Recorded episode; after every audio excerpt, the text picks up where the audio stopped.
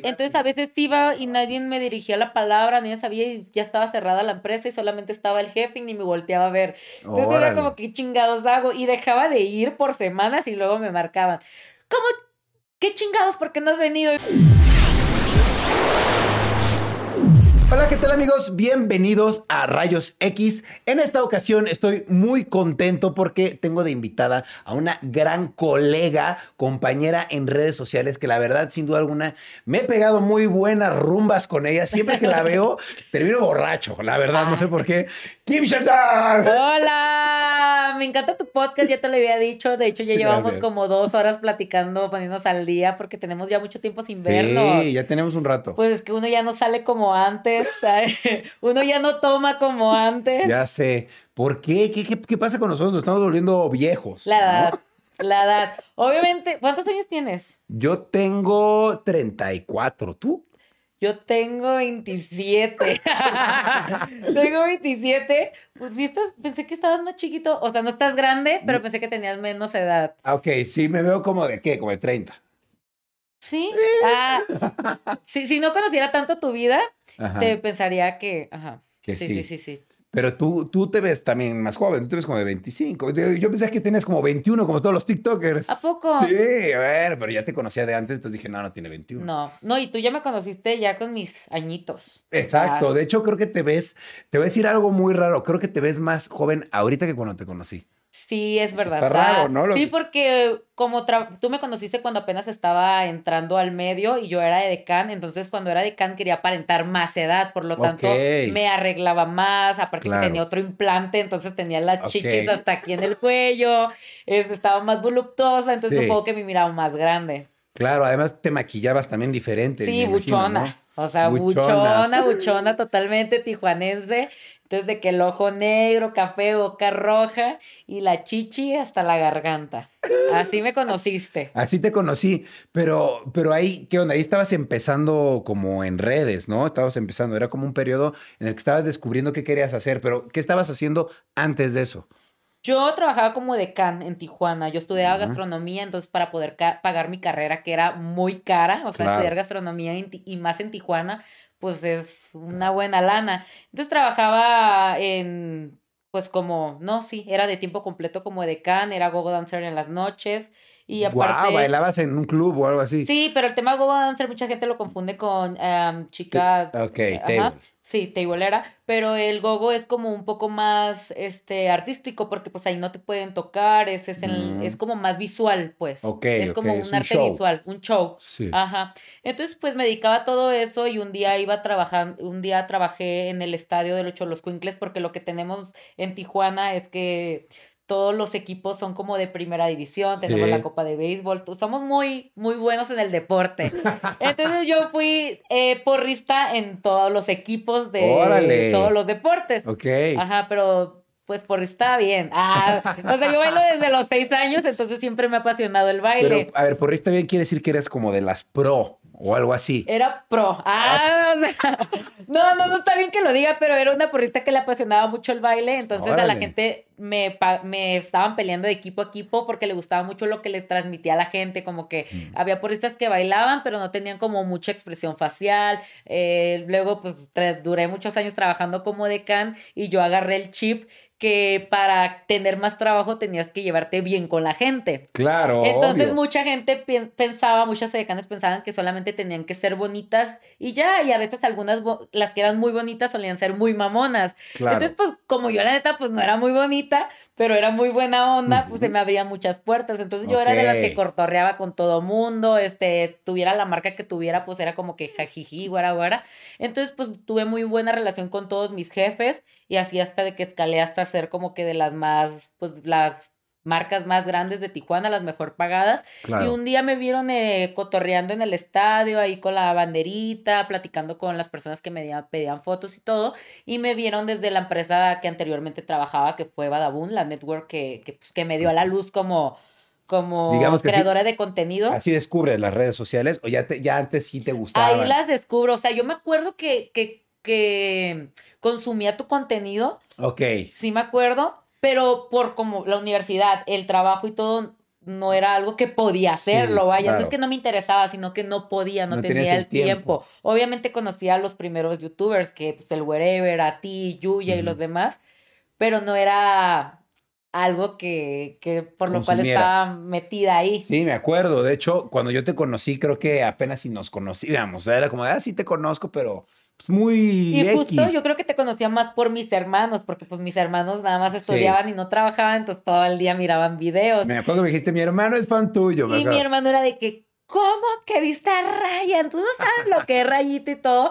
Y me acuerdo que fuimos a Ensenada a grabar unos videos que te tiraste de paracaídas. Sí. Y nos encerramos en un Car Junior porque, o sea, ya nos estaba rodeando la gente. Ah, verga, yo no me acordaba de y yo eso. dije, ¿quién es? O sea, wow, o sea, no pensaba que un influencer podía llegar a estas escalas de fama, Claro, ¿sabes? to- todavía no lo, no lo habías descubierto. No, porque yo pensaba que las personas, o sea, el nivel de fanatismo de, de personas no llegaba a esa... Claro. Como que decía que nada más existía el fan para los actores, para los Claro. cantantes, pero no pensaba que para los creadores de contenido. Y pues pasa que te Claro. conozco y veo eso y digo, wow, o sea, esto es en serio. Claro. Digamos que tu primer acercamiento a ese mundo de fama sí fue conmigo un poquito, que dijiste Fuiste esto que el fue. primer youtuber que yo conocí. Ok, ok, Sí, sí eso lo entiendo. No, anteriormente no habías conocido a otro en alguna otra circunstancia. Trabajé con el escorpión dorado y de hecho lo, lo Ah. compartí un escorpión al volante, pero fue porque a mí me contrataron como edecán. Fui una de las Ah. escorpionas, ¿cómo se llamaban? Las escorpionas, no sé, que eran las chichonas que subían al escenario cuando hicieron la gira con Luisito Rey. Guau. Pero yo no sabía quiénes eran. Entonces a mí me contratan como decán y pues me acuerdo que el escorpión dorado en su personaje me jala y me siento en sus piernas y yo como que toda... Porque las decanes pues no las puedes tocar, ¿no? Pero me Sí, dijeron, sí. el person... me acuerdo que su esposa se acercó a hablar con nosotros. Me dijeron, el personaje del escorpión dorado es así, no se sientan mal, si hay algo que no, lo- que no están dispuestas y yo pues va, hay que darle. Y fue muy, pues muy chistoso. Después, ajá, que, que ya conocí más este mundo, que dije, güey, no puedo creer que, que tuve un acercamiento con todos esos. Porque justo le abrieron el show, este, personas, influencers que son de Tijuana, que Claro. simplemente Ivy, Juan de Dios Pantoja, que cuando apenas iba comenzando, y ya fueron ellos. Entonces yo los conocí a todos ellos, pero no tenía noción de quién eras. Claro, o sea, y, va- y varios, pero no nos seguías en redes, sino que tú simplemente te dedicabas a lo tuyo y de repente, ¿qué, qué pasa? O ¿por qué dices, me voy a dedicar a las redes? ¿Qué, qué despertó eso en ti? Eh, pues un trabajo.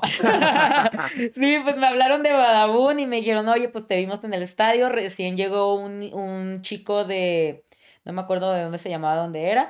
Llegó un chico de esta parte y De pues que Venezuela. necesitamos, no, ¿No? ¿de dónde era Jaime? Ah, Jaime, Ajá. eh, de Veracruz. Ah, de, llegó un chico de Veracruz Ajá. y pues no conoce a nadie, entonces necesitamos a una chica nada más, este, pues tienes que actuar, que hacen videos en la calle y todo, y yo pues, ah, va, este, cobro, creo que le cobré como, cua- le puse, cobro 600 pesos por cuatro horas, como lo que me solían Sí. pagar mínimo como decán. Una decanía, Ajá, sí. y me dijeron, oh, nomás que pues no tenemos dinero, pero pues vas a salir una plataforma muy grande, entonces esto te va a ayudar a Camilo. Y yo, no, pues sorry, yo trabajo por dinero, no por, Claro. por por la fama. no me va a pagar la universidad, ¿sabes? Eh, Eso pensaba. Ajá, yo dije, la, paga- la fama no me paga la universidad. Y ya pues le dije que no, y a la siguiente semana me marca y me dicen, oye, pues te ofrecemos 400 pesos por dos horas. ¿Lo aceptas? Y yo, no, pues sí, claro que sí. Me dice, no, pues nada más tienes que, me habla el chico, pues que fue en ese entonces, pues Jaime Malcriado. Y me dice, pues nada más, este, vamos a aparentar que me tatúas un nepe eh, en la nalga. Yo te, pues nos vamos a estar retando. Yo te voy a retar a que te metas una fuente, a bailar y todo. Y pues Sí. ese video lo subieron a Facebook, porque en ese entonces solamente subían contenido para Facebook. Y por los videos yo creo que a los dos días tuvo unas 30 millones de vistas. ¡Wow! Entonces era como... Pero- y era el primero que grababan. El primero. Y no venía mi nombre, decía retos con chicas sexy, modelo sexy, Sí, ¿sabes? me acuerdo que así le ponían. Ajá, los títulos. Me acuerdo que a mí, me, a mí me, en uno de los videos eh, que salía con ustedes, yo no quería salir así, yo no quería poner el título y me dijeron, este es el título, rayito con modelos sexys. Y yo decía, bueno, puede ser, pero vamos a Y subirlo que así. estamos todas con las chichis de fuera así rodeándote. Claro que sí, me acuerdo. Pues era lo que querían vender y al Claro. final el video le fue súper bien. Me hablaron, hicimos este, pues algunas tipo juntas porque ahí nada era formal. Claro, Entonces sí. era como de, pues, ¿qué onda? Este, ¿quieres seguir edecán toda, quieres seguir siendo edecán toda tu vida y que nadie te tome en serio y este no poder pagar la eh, ta ta ta ta ta ta? Y yo, no, pues, mm, pues, no, pues no, ahora le va. ¿Qué, qué, qué va a pasar? ¿Qué? Y pues ya estuve ahí, estuve yo creo que varios meses trabajando sin sueldo porque no había nada formal, era como Claro. decían, nada, te vamos a pagar esto, pero pues no había firmado ningún contrato, ningún empleo, no había nada serio, solamente iba para grabar y como estaba en la universidad no trabajaba de tiempo completo, entonces yo llegaba, como no le lograba agarrar la forma a Ujú. mi lugar de trabajo, llegaba y algunos ya se iban y me, pues, me insultaban que llegaba tarde y yo, pues oye, nadie tiene la seriedad de acercarse conmigo y decirme, "Ah, trabajas de esta hora a esta hora, esto te dedicas, Claro. esto tienes que hacer. Era muy, este, em, pues, ¿cómo decirlo? Como casual todo, toda la forma de arreglo, que no había nada serio. Claro. Entonces, Como ir a la escuela, así ibas entonces a veces iba y nadie me dirigía la palabra, nadie sabía y ya estaba cerrada la empresa y solamente estaba el jefe y ni me volteaba a ver. Entonces era como, ¿qué chingados hago? Y dejaba de ir por semanas y luego me marcaban. ¿Cómo? ¿Qué chingados? ¿Por qué no has venido? Y yo como, güey, voy ni me pelas, ¿qué hago? ¿Sabes? Entonces ya pasa de que, este, hablo las cosas serias, vamos a hacer esto serio, lo vamos a hacer no, y pues así estuve trabajando yo creo que por un año con un sueldo eh, quincenal como, como un editor, como un, no como cabrón, con- no, pues como un, como un editor, como una persona de portadas. Ajá. Y ya pasa que yo fui como de los primeros, pues, influencers que por Claro. ahí decidieron, pues, estar. Claro. Y, pues, el público me empezó a querer Sí, No sé por sí, qué. sí. me empezó a querer. Yo creo que porque fui como muy, como muy real, porque siempre fui yo. O sea, grosera, un poco mal hablada, ñera se podría decir. ñera, no, a mí tampoco te veo tan ñera. Pero antes era más, obviamente me he refinado con el tiempo, Bueno, sí, pero ajá, pero sí he cambiado mucho, ¿sabes? claro. Entonces como que la gente se empezó a sentir como pues amigable o identificado con ese personaje que no era personaje porque pues, era yo al final de todo, eh, que era como más, pues siendo yo, ¿no? No esa persona como, ay, na, na, na, na". Pero no eras 100% tú todavía, ¿no? Porque No, todavía hacías contenido, pero en esta, ba- bajo el nombre de Badabun, ¿no? O sea, siempre fui yo, Sí fuiste tú. siempre fui yo porque pues al final ideas. no sabía las redes. Después, ya que sabían que mi personaje pues ya tenía números, que mi personaje ya podía ser rentable, este pues ya surgieron las ideas de que mira, vamos a hacer esto. Tú vas a ser exnovia de él, tú vas a hacer ta ta ta, vas a hacer esto, ta ta ta. O ta, sea, ta, se ta. planeaba desde antes quién iba a andar con quién. Pues ahí fue notorio porque notaron que había una química.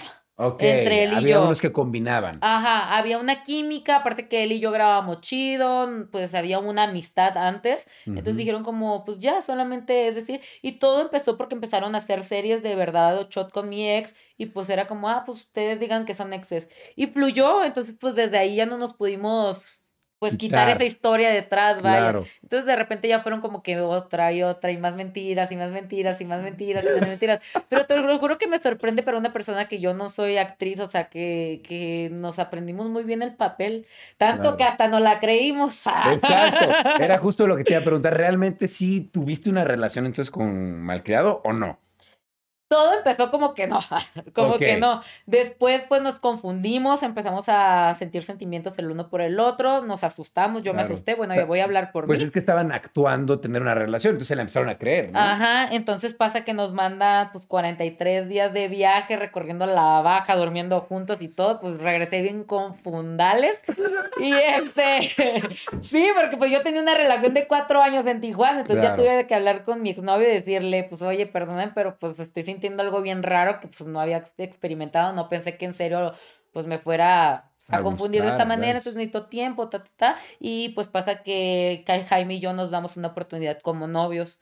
Entonces, no, no te puedo decir cuánto tiempo anduvimos realmente porque era de que anduvíamos y cortábamos, anduvíamos Ok. y cortábamos, anduvíamos y cortábamos, él lo intentaba con otras personas, yo con otros, pero al final así estábamos. Y pues era, era mucho, pues, o sea, súmale a que tenía muchos problemas sentimentalmente porque de la persona por la cual yo tenía sentimientos, pues no era bonito todo lo que estábamos viviendo, él Sí. estaba confundido también, súmele que había mucha presión psicológica dentro de todo, Claro. había, este, aún me sorprende que muchas cosas, muchas personas, este, que vivieron lo que yo viví justifican, siguen justificando hasta la fecha todo que dices, ya ni siquiera se trata de ti, se trata de que estás desacreditando, diciendo algo que tú también viviste, o sea, no puedes decir que no existió porque, no puedes decir que no existió este, el abuso laboral porque tú lo viviste y lo admites en varias partes eh, de entrevistas que tú lo has dado, o sea, porque quieres desacreditar algo tan fuerte o algo porque tantas personas están sufriendo o han luchado día a día con decir, con tener una voz y decir, no quiero que pase esto, ¿sabes? Claro. Y súmale que tú conocías perfectamente al dueño, o sea, y no era él, solamente eran cinco cabrones que estaban detrás de ti de todo el día, que trabajabas bajo presión, bajo insultos, bajo reglas, bajo a veces hasta sin dinero. Claro. Porque mucha gente dice, oye, pues pues yo hubiera aguantado trabajar este 18, 16 horas diarias por ganar este un millón al mes, pero es dinero que yo nunca tuve ni nunca vi, ¿sabes? Claro, o sea, nunca me pagaron ninguna campaña en todos los dos años que trabajé y pues como éramos pues inexpertos e ignorantes en el, en el tema de los creadores de contenido, no sabíamos cuánto realmente se ganaba, decían, no, pues te pagaron una campaña de una marca muy grande en 100 mil pesos, entonces como vamos de 50, eh, 50 50, pues te ganas 50 mil pesos, que para mí eran cantidades enormes de dinero que yo decía, ah, huevo, claro, claro que sí, pero el problema es que nunca llegó ese dinero, entonces al momento de darte cuenta, porque pues ahí había muchas voces detrás, pues que llegaban este contratos casi de medio millón de pesos y te decían que te ganaste tus 50 mil pesitos, ¿no? Ándale. Y pues súmale a que este nos debía, yo ganaba el 50% de mi canal, pero para cada video que, tenía que hacer en mi canal tenía que hacerle dos a Badabun. Y no contaban las colaboraciones que grababa de lunes a miércoles y que eran como unos ocho videos diarios en colaboraciones porque yo estaba en casi todos. O sea, ¿cuántos videos terminabas haciendo a la semana? no, yo creo que lo más temprano, yo entraba a trabajar a las nueve de la mañana, pero como era a maquillaje peinado, este, yo entraba a las siete y media, ocho para eh, proceso. Yo creo que lo más temprano que llegué a salir en la empresa ya cuando traíamos toda esa carga de trabajo fue 10 pm, yo creo. y que aparte te tenías que quedar porque tenías que llevarle una lista, yo creo que de 20 ideas al jefe, a ver a cuál te probaba, y ahí pues te atendía pues cuando se le hinchaba el huevo, ¿sabes? Entonces a veces te quedabas ahí toda la tarde. Y pues ya, ahí fue. Oye, pero entonces tú dirías que sí eh, tuviste un maltrato laboral. Yo tuve un maltrato, yo no me, había, no me había dado cuenta hasta que fui a terapia que yo estuve un año en depresión realmente. O sea, un mm. año de mi vida estuve con gripa totalmente, que yo decía, ¿por qué no me puedo aliviar? ¿Por qué no puedo aliviar? O sea, todo el tiempo más de salud. Yo decía, no, pues porque me levanto muy temprano. el frío de Tijuana me está, me está jodiendo. O el clima. Pero pues las, em, tienes mucha, tienes mucha razón que las emociones son las que te chingan, ¿no? Porque todo el tiempo trabajas con una presión, con un estrés, y más que se vivían muchas cosas dentro, ¿sabes? Nunca estabas al 100. Claro, ¿no? Y uno somatiza en el cuerpo a veces lo que tiene en su cabeza, en sus emociones, y es como, pues estoy enferma, pero realmente no lo estás. Y que empiezas a normalizar cosas, pues de que te empiezas a sentir mal siempre, y pues ya es normal que me sienta mal así, ya es normal vivir estresada, ya es normal vivir todo el tiempo infeliz. Entonces, así fue. Qué, digo, qué, mal que pasaste por eso, pero bueno, creo que te sirvió para pasar a tu siguiente etapa, que creo que saliste de eso y, y qué pasó después, te fuiste, hiciste un team, ¿no? Que es el Team Fénix, ¿no? Sí. ¿Qué, pasó? ¿Saliste con buenos términos o no eh, con, con, aquellos? Sí, hay muchas cosas con las cuales todavía no puedo hablar porque estamos en medio de demandas y todo. Obviamente yo sí los demandé por muchas cosas que, que pues no voy a poner a hablar. Mucha gente también dice como, oye, pero nunca pusieron las pruebas. Sí pusimos algunas pruebas, pero no les vamos a dar todo porque esas cosas ya son más al lado legal. Obvio, sí, sí. Ajá. Entonces, pues yo sí salí como en muy malos términos ahí este, dentro de todo lo laboral, que es como lo, pues una de las cosas más graves, este, pero una de las cosas también importantes ahí, pues perdí muchas amistades, porque me di cuenta que muchas personas por las cuales decían mis, ser mis amigos, pues no lo fueron. Ajá. Sí. Entonces me di cuenta que unas personas estaban del lado de, pues... De la maldad.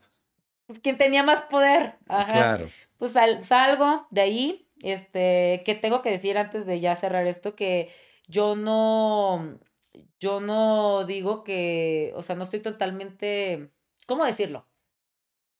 Que yo sí puedo admitir que yo aprendí muchas cosas de ahí, demasiadas, o sea, dentro de todo lo malo también hubo cosas buenas, pues, pues que gracias a Dios pues soy lo que soy ahorita, tengo el nombre que tengo, este que aprendí de las redes porque pues yo no sabía ni un cacahuate, entonces ya tengo armas para hacer lo que hago, este, abrí un team que se llama, bueno, lo abrimos entre todos mis amigos, abrí, abrí, ay, ¿qué me pasa? Abrimos un team, todos mis amigos junto con, con Juan y King que fueron piezas pues súper importantes para poder salir de la empresa. ¿Puedo preguntar por qué ellos fueron piezas importantes? Fue porque te digo que nosotros estábamos dentro de una burbuja que no nos dábamos cuenta ni nos dejaban darnos cuenta de cómo se manejaba este negocio. Ok. Que pues sí lo mirábamos como negocio, pero después de un tiempo que era como, ah, hacemos videitos para internet y ganamos un sueldito y todo, pero es un monstruo el internet, es un monstruo las plataformas, las, o sea, las redes, y pues te das cuenta que, que hay buen billete, o sea, de eso no lo podemos admitir. Entonces pasa que, pues Juan conoce a César, y se da cuenta de muchas cosas que también él estaba haciendo a él y dice, oye, eh, nos han dado cuenta de esto, de esto, de esto, de esto, de esto, y nos, pusimos, nos pusimos a analizar. A analizar la situación y dijimos, no, güey, estamos mal. Sí, hay algo que está aquí mal. No es, aquí no es. Y pues existe la teoría, mucha gente dice de que nada más cambiaron de dueños, Juan de Dios no es mi jefe. O sea, Juan de eh, eh, Eso, es una buena pregunta porque yo veo que lo ponen mucho en redes, que ustedes como que se fueron de esta plataforma y que se fueron a firmar a otro lado el mismo contrato. ¿Eso es verdad? ¿Eso es verdad o no? Para empezar, o sea, ni siquiera tienen idea de lo que dice el contrato porque ni yo tengo idea, ¿sabes? O sea, firmaste un contrato que no tenías idea. Así es, por eso te digo que yo era muy ignorante en el tema, demasiado, porque a mí me encerraron en un cuarto y me decían, ah, no, pues este, yo cuando ya estaba creciendo mi, mi plataforma, porque yo cuando llegué a Badabun yo ya tenía 100 mil seguidores, ah, que para mí ya era mucho. Sí. O sea, 100 mil seguidores para mí ya era mucho, ¿sabes? Como entonces por eso también Badabun abrió mucho los ojos hacia mí porque no tenía ningún influencer que tuviera esos números.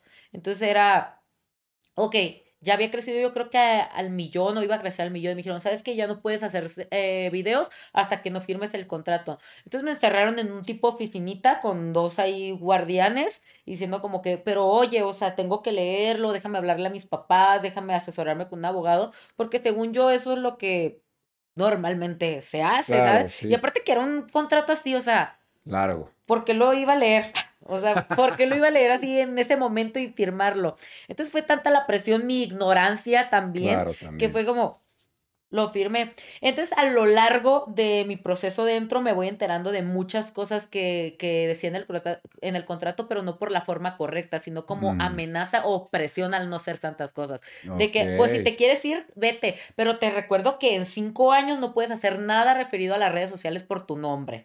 Ajá. Nada, ni televisión, ni redes sociales y todo. Pues, si te quieres ir, vete. Pero tienes que pagar un peso por cada seguidor que te llevas. ¿De dónde ibas a sacar un millón de pesos y esas cantidades en la vida las había visto? Sí, para mí era increíble. Aparte que en ese entonces yo pensé que la fama era solamente, la fama y el dinero era solamente a descendencia gente millonaria. de que si solamente tú puedes tener billetes y tu familia solía tener billete. Claro. Mi familia no tiene billete. ¿Sabes cómo? Entonces era como, no, pues. Eso no lo voy a ver, sí. Ajá.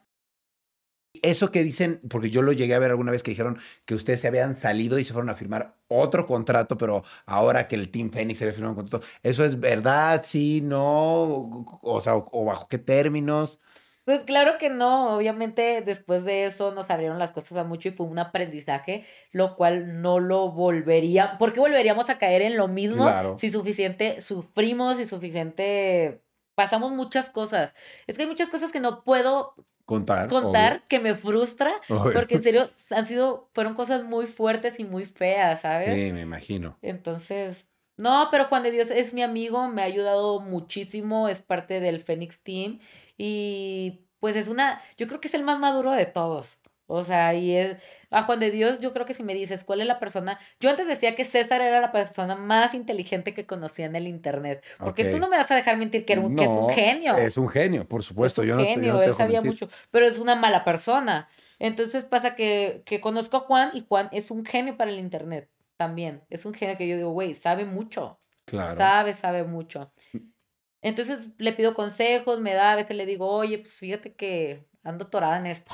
Claro. ¿Cómo le hago? Y él sabe, él sabe cómo decirlo, me ha echado la mano en cosas y pues ahí está. Yo creo que él también como, como que se empatizó mucho con el Fénix. Sí.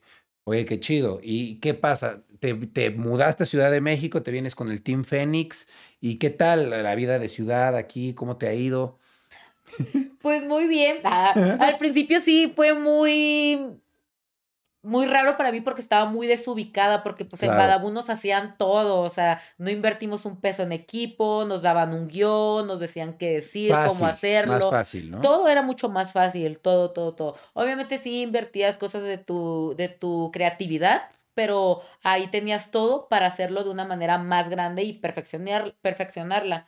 Pasa que llego a Ciudad de México, pues ya no tengo productor, no tengo camarógrafo, no tengo editor, no tengo cámara, o sea, principalmente. Claro, Y pues no tengo dinero tampoco porque pues, no tengo un Sí. trabajo ya. claro. Entonces no sabía cómo hacer. Yo creo que me la llevé pues, unos, yo creo que mitad del año, si no es que el año completo, este, bloqueada. Cero Wow, creatividad, no sabía de qué manera sí. hacerlo, sin saber cómo monetizar una página, sin saber cómo tener dinero. Entonces, pues los primeros meses pueden jugarle al, al, al ni- a la niña bloca Sí, a la niña claro. blog intentar cómo se hace y pasa que pues después voy conociendo a más creadores aquí dentro de la Ciudad de México, mis amigos los rulés, a los demás que yo ya tenía relación desde antes con ellos, pero aquí viviendo en Ciudad de México pues fue más este más real, más cercana y pues fueron enseñándome un poco. Y pues ya ahorita ya llevamos la, la red, yo lle- llevo las redes al 100%, ya tengo un plan de vida, lo cual antes no tenía, que si lo hubiera tenido al, quizá al inicio de Badabun. Es que, ¿sabes qué? Mucha gente decía que era la explotación de trabajo la, por la cual me, me quejaba, pero te lo juro que yo era muy feliz grabando videos. O sea, a mí es algo que me apasiona. Ser creadora de contenido, grabar para YouTube, me apasiona, lo Claro, disfruto, me gusta lo que hago. Lo que no soportaba era el trato, el trato y la manera en que te obligaban a hacer ciertas cosas que tú no querías, de la manera que te lo hablaban, la presión dentro de muchas cosas. Entonces, si yo hubiera, si yo en el momento grabara de la misma manera que hacía antes, yo sería muy feliz, ¿sabes cómo? Entonces, al principio- Con toda la producción. Entonces pasa que, que salgo, no sé cómo hacerlo, no tengo cámara y pues me siento, hasta caigo en otra vez más en depresión porque me siento pues inservible. Sí, sí, Es sí, como- claro. como no estoy haciendo nada productivo con mi vida, el tiempo se me... Y siempre he tenido esa presión desde que yo creo que tengo unos 14 años, que tengo Ujú. la presión de que el tiempo se me acaba. Ok, no sé si te ha pasado. 14 años. Desde los 14 años. Porque yo tenía la ideología que a los 18 años yo ya tenía que tener mi casa propia, vivir sola. Órale, Y, ok. y, pues no sé, cosas raras, pero porque soy hija única de mamá soltera, entonces como que, y mamá chingona, entonces como que ese tipo de cosas me han marcado desde mi niñez. Claro. Entonces pasa que traigo un ritmo de trabajo bien cabrón, ta, ta, ta, ta, ta, ta, ta, ta, ta, que salgo y no tengo nada. Y no, pues la depresión absoluta, soy una Obvio. inservible, no hacer nada, el tiempo se me acaba, este, la decepción de la familia. No, bueno, pero por lo menos saliste con números, con fama y que eso te ayudó a construir más, ¿no? Que eso es lo padre, ¿no? Qué bueno. Pues sí. Ha- Hablas mucho de que eh, sufriste mucho de, de hacer, por ejemplo, videos que a lo mejor no querías. Yo te quisiera preguntar si hay algún video en particular que recuerdes que dijeras, ay, odio haber grabado ese video o me caga que lo haya subido. ¿Hay alguno? Es que había videos que no los disfrutaba, ¿sabes? No, Que ya los grababas así como, ay, qué pinche hueva. Entonces imagínate, sí, como cuando grabábamos colaborativos, grabábamos yo creo que unos siete al día, que cinco de esos te daban toques, o sea, pues tú también estabas hasta la- y que estabas mal comida, mal dormida Sí, me y imagino. mal cogida a veces, ah, pues no mames. Te llega el punto que te estresas y pues ya te, te molesta todo, vaya, hasta el compañero con el que ya no estás claro. bien. Y pues que aparte que éramos una familia, este, entonces dormíamos todos con todos, vivíamos todos con todos, todos los días nos mirábamos, andábamos todos con todos. Entonces, pues llegaba un momento que ya era muy estresante y pasaban ple- pleitos en pleno video, pasaban Sí. estresantes. Entonces, sí, hay videos donde yo me veo, me veo y digo, güey, qué fea actitud. O sea, qué fea Sí. actitud que tengo, qué fea la manera en que respondía, qué fea la mirada que hablaba, las caras y todo. Pero era porque había mucho detrás. ¿Sabes Claro. cómo? Pero Y hay pues- alguno que digas, ese me caga que esté arriba o lo odio, no sé. ¿Hay uno en especial o no? Ay, no sé. No sé. Hay varios. Varios, varios, varios, pero al momento ahorita no tengo ninguno. Ok, ok. Todo bien. Que siga ahí. Ah, Oye, y me gustaría preguntarte si te has visto involucrada alguna vez en una polémica. pues en varias. ¿Cómo en varias. Obviamente la más fuerte fue pues la de, Bala- La la de de Bada. Badabun. Ok. Este, esa. Pero pues esa sí. Esa yo, yo me acuerdo Esa vale que... por 10, dices. Es que claro, o sea, los medios hablaban así. Luego me acuerdo que una vez desperté y estábamos aquí en la Ciudad de México y un periodicote así grande y era una foto de Queen y yo en lencería en la, en la con pijama así en la cama, güey. Y decía, le dieron boom a Badabun y yo, güey, ¿qué tiene que ver la foto? O sea, ¿por, por qué, sabes? Entonces la gente me la mandaba y yo la miraba y decía, güey, pero ¿qué tiene que ver? Le dieron boom a Badabun y la Queen y yo en lencería, güey. O sea, Oye, ¿y alguna otra polémica en la que hayas estado envuelta así de que, ay, andaba con tal, estuve con tal? uf, ah, Pues no sé, o sea, que me, que, es que, ¿sabes qué? Que las polémicas, si no te importan, no hablas acerca de ellas, ¿sabes? Como, Sí, como que no le das, porque si hablas de ellas se... Se hace más grande. Sí, se hace más grande y pues hasta piensan que algunas son reales. Entonces había algunas como que sea claro y todo, pero, pero más grandes pues no, solamente esa con varios influencers, pero pues problemas con yo siempre digo problemas pues yo no tengo, o sea, lo que pasó de Badabun nada más, pero no es como sí con Badabun nada más y ni problemas porque ya ni me meto con ellos. ¿Cuál dirías tú que fue o es tu momento top como creadora de contenido? Cuando dijiste que mejor te estaba yendo. Si no es que es actualmente. Quisiera. Quisiera. No, pues este nuestro momento top fue pues en la empresa. Es que sí fue fue algo Cuando muy estaban grande. carburando ocho videos a la semana.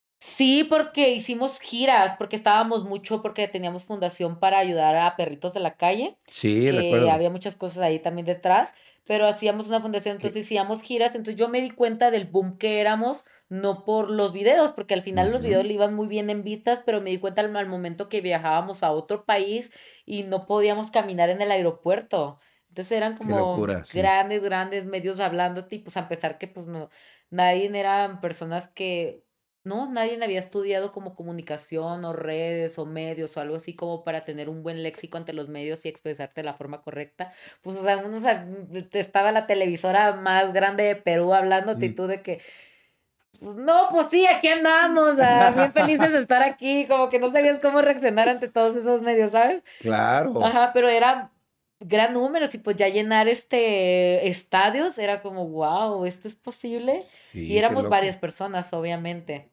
Qué padre, ¿no? Y qué padre tener esa oportunidad de pues, estar creando contenido y de repente, pum, tener todo eso tan frente de tuyo, ¿no? Sí, que a la vez es difícil porque no sé si a ti te pasó como creador de contenido, pero no sabes cómo reaccionar a la demostración de cariño de la otra gente. Sí, en un principio sí es raro, ¿no? Porque no sabes, o sea, y muchas veces piensan que hasta como que eres malagradecida o sangrona, pero es porque, no sé, no, no sé si porque no te sientas merecedora de eso, o es extraño, o eso es algo nuevo, pero es como, ay, gracias, ¿qué hago? Ah, Sí, claro, yo creo que es como todo nuevo, ¿no? Es como de qué hago con todo este cariño, ¿no? claro, y luego este, empezaba de que miraba en redes y empezaba a darme cuenta, pues, de los haters, ¿no? De que Obvio. había gente que no te conocía, pero ya conocía tu vida entera y diciendo Sí. como, simplemente por ser de campus, yo ya era de lo peor, ¿no? Sí, ya te Entonces empezaban como que a hablar mal de ti y todo. Y como había gente que te quería, también había gente que pues que te odiaba y que te quería hacer cosas en la calle con maldad Claro. por solamente Sí, por ver sí. lo que haces. Claro. Que eso estuvo raro. Sí, está raro. Oye, y a mí me gustaría preguntarte algo, digo, yo sé del tema, pero me gustaría preguntarte desde tu punto de vista, tú que pues sufriste para, para, te quedaste sin redes en algún punto y tuviste que volver a crear ciertas redes, ¿cuál es la clave para, para crecer en tus redes? ¿Cuál fue tu clave? Tú que viste cómo creciste en Badabun, luego volviste a hacerlo otra vez, o sea, ¿cuál dirías que es la clave? Pues no pararle, ahora sí que no pararle, porque más que, eh, o sea, obviamente tú, tú es toda la aceptación del público y es, es, la gente que te consume y que te ve y que le gusta tu entretenimiento y todo, pero también existe la parte de las redes sociales. Y sabes que si las redes sociales haces algo mal, también te pueden castigar eso. Claro, existe la parte de que el público puedes hacer algo malo y pues que te castigue porque no le gusta lo que haces, pero si, por ejemplo, si yo le paro en YouTube, YouTube me puede llegar como a castigar por no ser constante, no a castigar pero como que te baja un poco el algoritmo, como que ya no te da difusión en otras partes. Sí. Eso, no pararle, y pues obviamente que te asesoras en muchas cositas que te ayudan a crecer en otras redes sociales, por ejemplo en TikTok, que al principio cuando creó sabías que la clave era hacer más de seis videos diarios. Entonces, si hacías más de seis videos diarios, pues obviamente la plataforma te aparecías en el For You de mucha gente, entonces mm. de que aceptar este audios populares, no simplemente grabar un audio que viste por ahí, sino un, un, audio que sabías que la mayoría de los creadores estaban haciendo y que estaba muy sonado. En Instagram, publicar la fotito a las 3 de la tarde, que sabías que era la hora que la, que la gente suele salir de trabajar y que más están activos en sus redes sociales. Estar muy activos en las historias, porque si me meto a un Instagram de una persona y veo que no tiene historias, pues ¿por qué lo voy a seguir si veo que no está activo? Totalmente. Ajá, y pues así, cada, cada plataformita tiene como que su truquito y su mañita. Y pues súmale que ahorita, hoy en día, ya tengo un grupo de, yo creo que ya unos ocho trabajadores. Mm, Entonces, órale, que trabajan para tu proyecto nada más. Para mí. Entonces, como que diario, como que también el, el, dar empleos me motiva porque a veces si yo no estoy motivada a trabajar, ya no lo tengo que hacer por mí, lo tengo que hacer por una familia más. Claro, obvio. Ajá. Entonces, eso como que también te mantiene te activo. Claro. Y pues ocho, nueve cabezas piensan mejor que una sola. Es verdad, sí, claro. Si te lleva un, un bloqueo creativo, te causa hasta... Sí, meses de hasta inseguridad, ¿sabes? Porque dices, güey, no soy buena en lo que hago, ya quieres tirar la toalla y demás. Sí, claro, porque ya no sabes qué tipo de videos hacer, cómo hacerlos, de qué estilo, ya no sabes por dónde meterte, Sí, claro.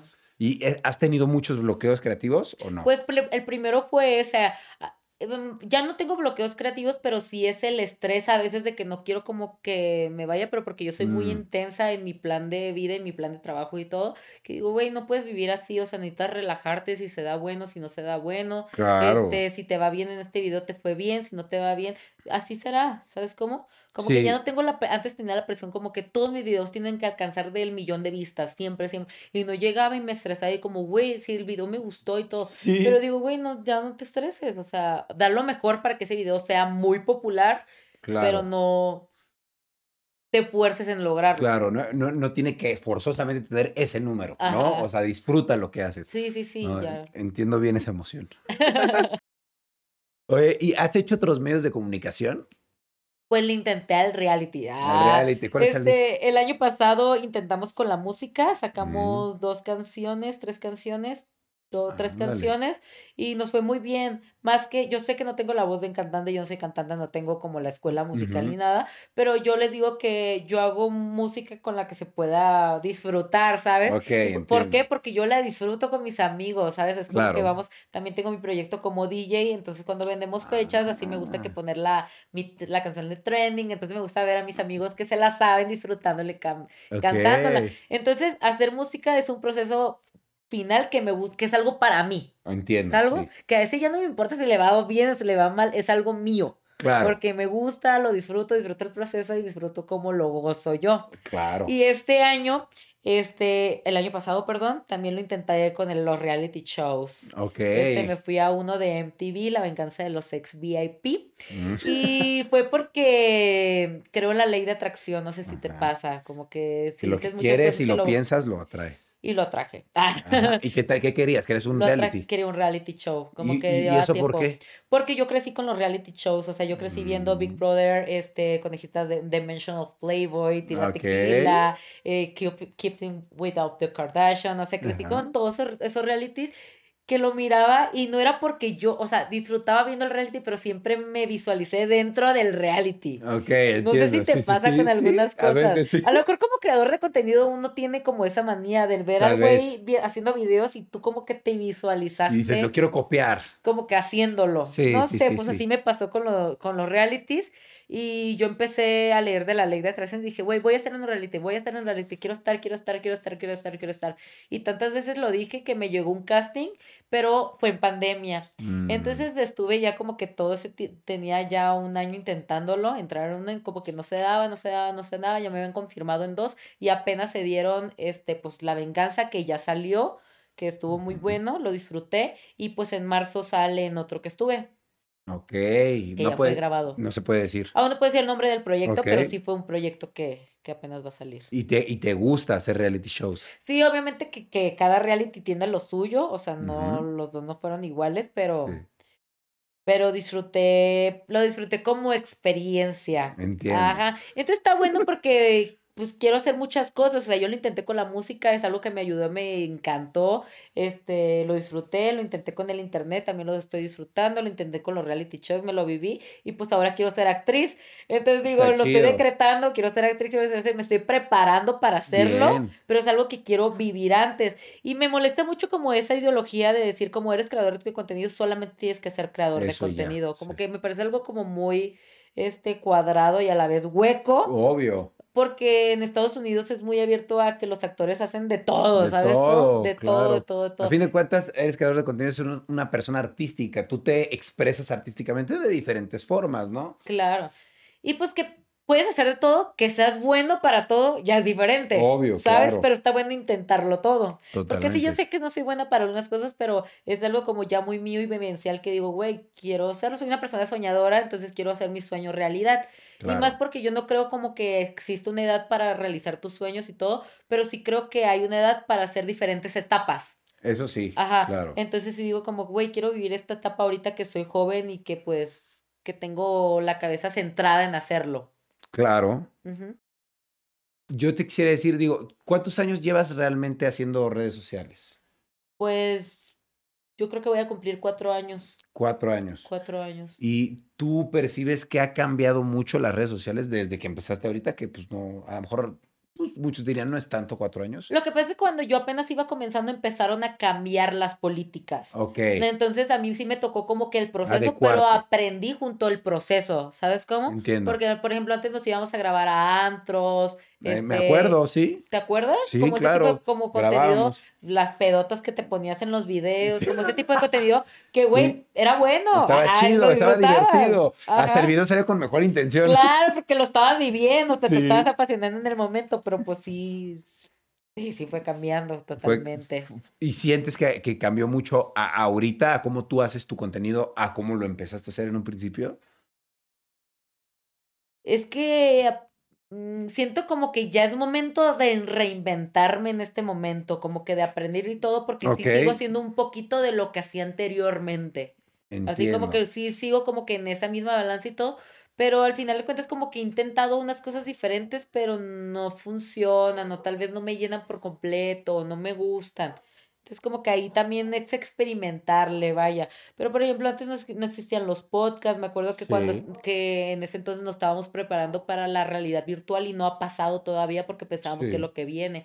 Y intentamos la realidad virtual y si es algo que va a llegar, que va a pasar, Pero falta. pero falta y aparte no era algo que lo vivías como vives el crear contenido más entretenimiento. No sé, Sí, es algo que va a pasar, pero prefiero ir intentándolo en el momento. También tengo el podcast, el de Entre Chicas, que pues ha sido muy complicado hacerlo, porque es complicado. Reunir a tanta gente, me imagino, es complicado, ¿no? Es complicado, es el equipo, es el lugar, es distribuir, es mucho. Ah. Entonces sí, tienes mucha que aprender a hacerlo. Y el problema es que como pues ya apenas voy a cumplir dos años sola, estoy aprendiendo en el proceso. Pues tú cuántos Obvio. años este tardaste como para entenderle Sí, al... como, un ra- como igual, como cu- cuatro años, algo así. Entonces, pues sí dicen, güey, pues llevas cuatro años y yo sí, pero pues tenemos que entender que dos años de mi vida, este, estuve como un titerito, o sea, no, no me interesaba saber qué, cómo se funcionaba esa cámara, el audio, como esas cositas que digo, güey, hasta pendeja fui, hubiera puesto demasiada in- atención. en todo y aprender de todo.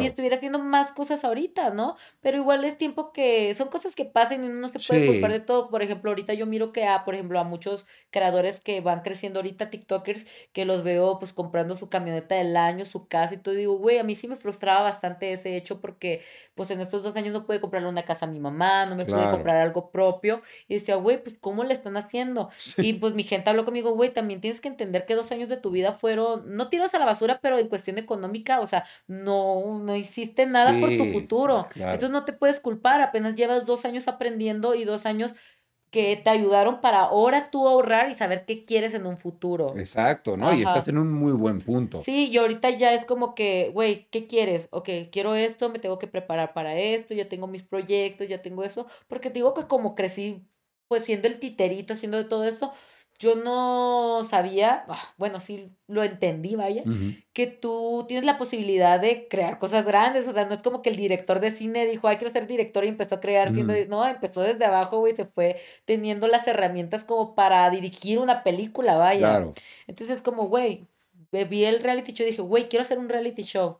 Sí, que conozco un poco del área como del talento, sé esto, sé el otro. Güey, voy a hacer un reality show. A lo mejor no lo voy a hacer sola, necesito un gran equipo que tenga noción de lo que hace, pero lo voy a intentar. Y quién sabe que en un futuro sea una morra bien chingona para ese ámbito. Sí, claro, puede ser. Pues cuenta conmigo para lo que necesites. Está chingón. Ah, Vamos a hacer un reality show de internet. Ahorita, ajá.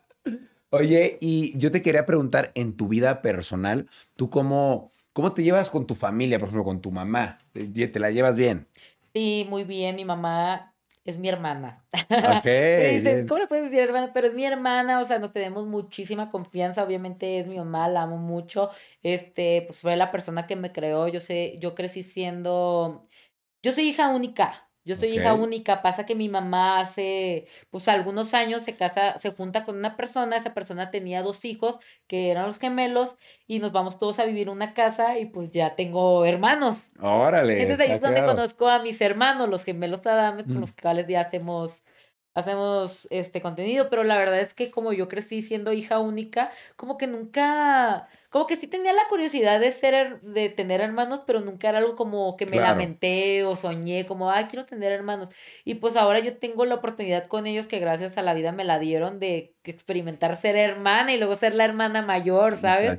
Entonces ahora pues, o sea, si tengo, les ayudo a mi mamá, le ayudo a mis hermanos, este, gracias a Dios, pues ya pude comprarle la casa a mi mamá, ya pude como que todas esas cositas. digo, ya está más chingón pues lo que estás viviendo porque ya es algo que me llena, ¿sabes? O sea, como que puedo decir, sí me aviento mis putizonas, pero tiene su... Su recompensa. Su recompensa, ¿sabes? Claro, y por ejemplo, ¿tú tienes pareja actualmente? Eh, ahí, ahí andamos. Ah, este me pidió un reality a la venganza de los ex. Este, y pues pasa que pues me encierran ahí con mi exnovio, pero esa persona no era mi exnovio, era un chico que, con el que salía. Aquí está atrás, nada más que hace como que no escucha. Ah, este, me pasa que me encierran con él. Pero pues los dos dijimos, güey, vamos solteros, hay que vivir la experiencia reality. La verdad, yo tenía una noción como era un proyecto de MTV. Yo dije, güey, va a ser como Acapulco Shore, o sea, todo el día está el huevo y todo. Pero pero era algo como más jugada y un poquito con tus emociones, ¿sabes? como, que este, estábamos enojados porque pues yo estaba celosa de que estaba con otras morras, él estaba celosa porque estaba con otro chico. Entonces pasa que te dicen, no, pues te vas a una cita con él y arreglen sus cosas.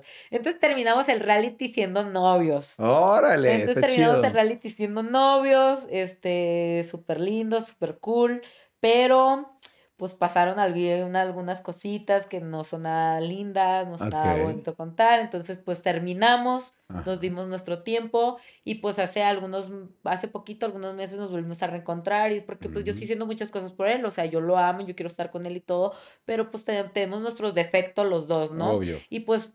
Eh, súmale a que los dos nos dedicamos al mismo ambiente, o sea, los dos somos creadores de contenido, vemos venimos de un reality donde los dos hicimos un cagadero y nos vimos haciendo miles de cosas con otras personas. Sí. Entonces los dos traíamos como que otro chip completamente, entonces este eh, hoy estamos juntos, no hemos regresado como sí oficialmente, pero tenemos ya como que planes de vida a futuro de ya más maduros, ¿sabes cómo? Ok, entonces ¿Cómo sí hay planes como de formalizar tu relación. Sí, o sea, yo por mí yo ya estoy con él, pero no se me ha declarado, ¿sabes cómo? O sea, ya Ah, estamos bueno. juntos. Pero solamente, ¿por qué? Porque en el reality me dijo, o sea, ahorita te declaro contigo, quieres ser mi novia, pero afuera te lo voy a preguntar de una forma bien.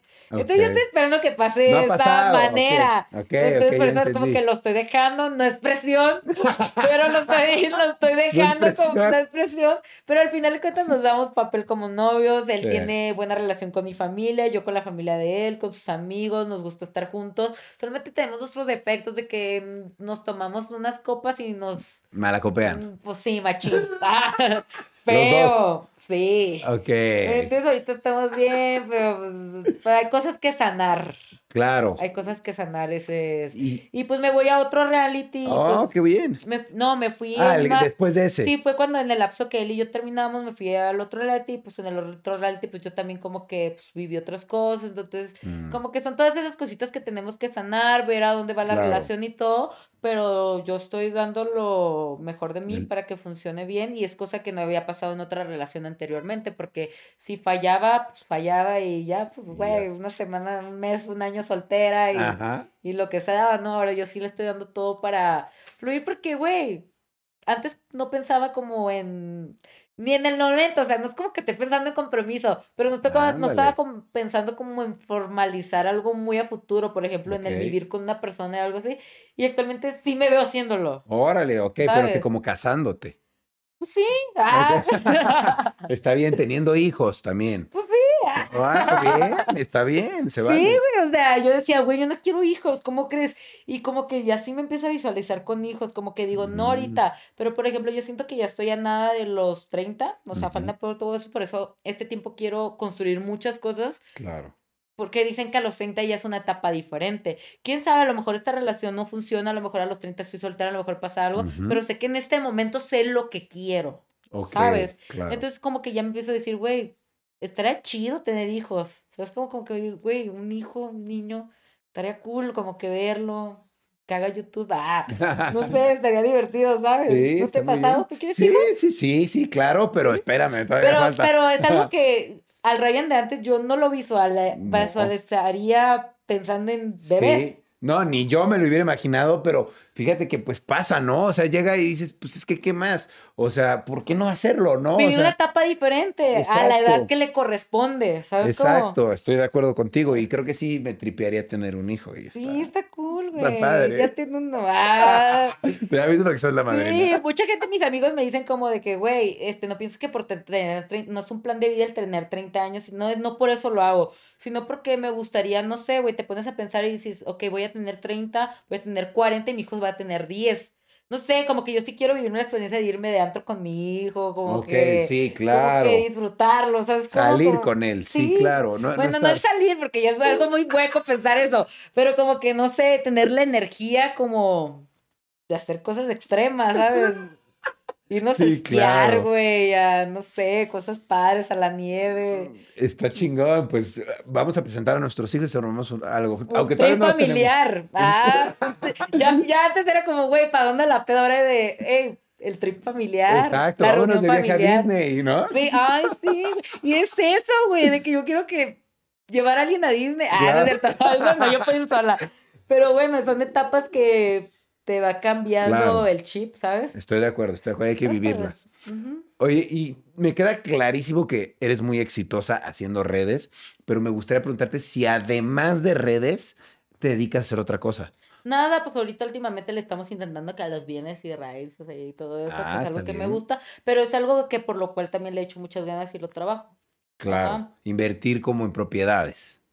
Ok, está bien. ¿Y de, y de qué forma? ¿Como comprarla y venderla o solo Lo que pasa es que, mira, es que está muy, muy así contarle y tampoco me gusta contarlo mucho, pero mi Está papá cuando falleció me heredó ahí una casa con la cual yo crecí, todo, esta casa la levantamos, lo hicimos con departamentos, entonces como que mi mamá y yo nos dimos cuenta y como, ah, órale, está padre. Entonces, como que yo crecí de la manera como mi familia no tiene propiedades, yo crecí de la manera de que no manches, o sea, los terrenos le tocaron a la generación de mi abuelita, ya que tiene, que es la única que tiene casa propia, Sí, ¿sabes cómo? Entonces ahora que me doy cuenta que pues es posible chambear duro, es posible ganar tu buena lana, es posible hacer sacrificios para lograr eso, pues últimamente ya es como que, ah, invertir, invertir, invertir en eso y, y hacer tus buenas cositas. Está muy bien. Yo no te voy a preguntar nada raro de criptomonedas, te lo dije, pero. Por favor, güey. cero. Pero sí es algo que me interesa aprender. Claro, y cuando quieras te enseño. Y justo. yo le dije a Ray, no me preguntes nada de criptomonedas porque yo no sé nada, nada del ámbito. pero está bueno porque eso yo lo visualizo como es lo que viene, es lo próximo a venir. Entonces está bueno que, que tú que sepas de eso y que te prepares de eso y a mí sí me interesa conocerlo. Pues yo quiero tener un chingo de lana, es lo que yo quiero. Siempre lo he dicho. Obvio, no, no, no, y, creo que todos. Por eso es que mi, mi interés... No, hay gente que no, güey. O sea, no puedes decir eso porque hay gente que no. Bueno, pero yo creo que si le preguntas a alguien en la calle, ¿quieres tener dinero? Todos están a decir, sí quiero tener dinero. Pues hay gente que quiere otras cosas, créeme. Ah, bueno, eso es seguro, eso es seguro. Pero la, la pregunta es, ¿tú crees que el dinero te da la felicidad? Sí, totalmente. No por completo, pero ayuda. Te ayuda. Ayuda. Ayuda, a, ser feliz. Ayuda a ser feliz, ¿por qué? Porque a mí me gusta ser feliz a mi familia, ¿sabes cómo? Entonces, si yo le, dio, le doy las herramientas como para hacer menos pesada su vida, es mejor. No porque es que, güey, sí, sí, dime a alguien, al no tener dinero te da una enfermedad, güey, y cómo te curas de eso, cómo tienes las herramientas para salir de eso, pasa algo raro en tu familia, una cuestión así. Al final el mundo se gira con dinero, al mejor el, mundo es dinero. ¿Sabes cuando puedes decir que puedes vivir chido sin dinero porque no, sabes? Sí, claro. Entonces el dinero te facilita muchas cosas en la vida. Claro, totalmente. Muchas, muchas cosas. Entonces está padre tener lana. O sea, yo me acuerdo que desde que tengo noción de memoria, porque yo trabajo desde que tengo creo que 12, 13 años. Pero siempre digo, güey, quiero tener mucho dinero. Que tener... no me obsesiono de tal manera, o sea, soy feliz con lo que tengo, pero siempre quiero más y no solo cuestión de dinero, o sea, cuestión, este, autoestima, casa, familia, amor, siempre quiero más, más, más y que mi familia cada vez esté mejor, mejor, mejor. Claro, mientras sea para bien, está bien siempre superarse cada sí, más problemas no. más problemas, eso sí no. Problemas no, que no tengo, ¿eh? Me la he vivido muy feliz últimamente. Qué bueno, mejor así.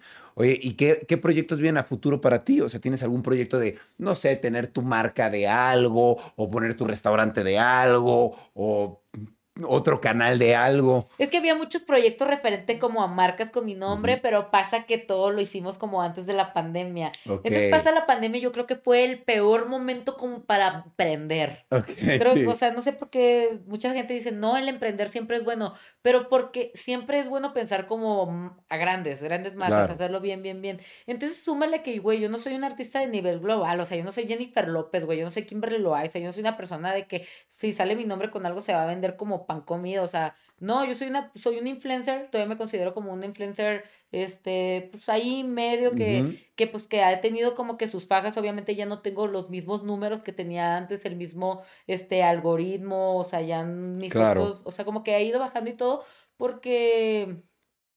Porque así pasa. es normal, sí, a todos pasa? pasa porque también he tenido mis, mis, no he sido muy constante, te digo que he tenido tantos, este, breaks que me han desmotivado y me han llevado a bajarle. Entonces el bajarle también se ve reflejado en tus números. Totalmente, sí, totalmente. Y más si no, no empiezas en el tiempo correcto, porque en pandemia era como, ah, sí, que los TikToks y todo, pero después me desaparecí por tiempo y de repente ya vi una persona con 20 millones, ya vi una persona con todo. Entonces la clave yo creo que de las redes es como ser constante, ¿no? Sí, totalmente. Totalmente porque se te va. Pero pues por eso yo creo que fue un mal tiempo como para emprender porque pues no hubo mucha gente que se quedó sin empleo, sin dinero, hubo muchas bajadas. Todo se paró. Todo, todo, todo se paró. Entonces, ahorita como que ya hemos regresado a retomar cosas, pero en este tiempo me he esforzado en que mi mayor proyecto sea yo. Eso está Entonces, este, hemos ya vendido fechas como DJs, eso está padre, que ahorita otra vez ha venido como que retomar la vida nocturna y todo eso, como que lo hemos intentado. Este, traigo algunos proyectos ahí como que más tipo televisión, porque es lo que me he vivido últimamente y me ha gustado. Y pues así le vamos a ir sacando. La música también le voy a seguir dando por, por algo mío, como te había Sí, está bien. Y nada, güey, hay que darle a todo en esta vida. A todo y a todo, ¿no? ¿cierto? No, pero a todo, güey, porque nunca sabes que algo que no creías que tú podías hacer te pueda funcionar y... Exacto. No, totalmente. Yo la verdad te quiero felicitar porque he visto tu proceso. Me tocó ver desde lo bueno hasta lo malo, hasta el comienzo. y está muy interesante porque te has sabido adaptar, le guste a quien le guste y a quien no, no. Que a lo mejor tú lo dices, no, pues en su momento, pues yo no sabía ni cómo grabarme, ¿no? Porque pues, pero sin embargo, eres el claro ejemplo de una persona que se sabe adaptar a las reglas, se sabe adaptar a las redes, sigues vigente después de cuatro años, mucha gente pues dura un año y ya se muere. La verdad es que trabajas duro, estás ahí, te has sabido involucrar con la gente correcta, te has eh, rodeado de, buenos teams, de buena gente y la verdad es que por eso es que tienes el éxito que tienes. Felicidades por eso. Te la pasaste mal porque pues era algo que tenías que vivir para llegar al lugar donde estás actualmente. Entonces hay que ser agradecido hasta con lo malo porque te llevó a lo bueno. Sí, aprendí muchas cosas de lo malo. Exacto. Pues gracias, ya sabes que te aprecio mucho. También tengo que decirte que eres una de las, eres el primer influencer que conocí, el primer youtuber y que también es una persona a la cual admiro mucho. Gracias, gracias. Mucho, mucho, porque Rayito, o sea, puede ser Rayito y todo, pero es muy buena persona. Entonces eso siempre se, se, valora en alguien. No, gracias. Yo ah, te, eh, te, admiro a ti como persona, como artista. Está chido tenerte aquí. Agradezco que hayas venido. Me gustaría que le dijeras a la gente, pues esa gente que, que quiere ser creadora de contenido, porque muchos eh, niños o personas ven tus redes y dicen mierda, pues mi sueño es ser youtuber, porque es el sueño de muchos. Y pues tú cumpliste un sueño que muchos quieren sin que fuera tu sueño. ¿Qué consejo le darías a la gente que pues quiere que lograrlo? empiecen ya, porque el tiempo pasa rapidísimo y entre más años cumples, te lo juro que te pasa más, más rápido. El año pasado se me pasó así en chinga. Entonces que empiecen ya y que pregunten, que pregunten, que pidan ayuda a los que le tengan que pedir ayuda, pero que lo hagan ya, ¿sabes cómo? Pero al hacerlo ya, que se metan a clases de todo, güey. Yo digo, güey, si yo hubiera empezado ni siquiera a los 15, o sea, si hubiera empezado a los 18, ¿cuántas cosas no hubiera hecho? Pero si hubiera empezado, yo digo, a clases de actuación, que clases de canto, que clases de idiomas, que clases, métanse a clases de todo, que todo les va a ayudar en un futuro. Claro, nunca sabes, ¿no? Nunca sabes. Y pues ese tipo de clases, la verdad es que está padre que desde chiquito a los niños los llevamos a clases así porque de grandes lo van a ocupar. No, y aparte que vivir de tu talento es algo padrísimo. O sea, te pones a pensar y somos personas muy este, privilegiadas, muy personas muy afortunadas de vivir en algo porque hay personas que se pasan la mayoría de su vida metidos en un trabajo que ni siquiera los hace felices, llenos de estrés. y al final esto se ve reflejado hasta en tu salud. Y pues la salud, quieras o no, es algo que nadie te lo va a regalar ni que lo puedas componer con lana o con lo que sea. Entonces, pues sí, somos personas muy valoradas, muy este, bendecidas. Y vivir de tu talento es algo hermoso. Qué chingón, ¿no? Que todos lo pudiéramos hacer y que todos lo hagan. A fin de cuentas, eso es lo que te va a hacer feliz. Sí. ¿No? Oye, Kim, pues muchas gracias. ¿Cómo te pueden seguir en tus redes? ¿Cómo estás en todas tus redes? En Kim Chantal, como todo, Kimberly Chantal. O sea, me siguen en mi Instagram, Kim Chantal, ahí te va a aparecer todo. Síganme porque porque está padre. porque ah, está bueno, ¿no? Y porque se vienen cosas buenas. Porque estamos muy activos. Sí. Muy, muy activos. Ahí luego van a ver también algo con Ryan que vamos a hacer próximamente. Ay, güey. pues ahí está. Estén, estén activos, estén activos y pues estén al pendiente de todo lo que hace Kim porque la verdad, pues va a estar en la tele, va a estar en la en YouTube, va a estar por todos lados. Sí, sí, sí, sí. Denle, Qué bueno, Kim. La verdad me da mucho gusto. Gracias por haber venido. Gracias por invitarme. No, al contrario, te aprecio. Y pues bueno, yo me despido. Muchas gracias por estar viendo o escuchando Rayos X. Nos vemos en otra emisión de un futuro podcast. Así es que cambio y fuera.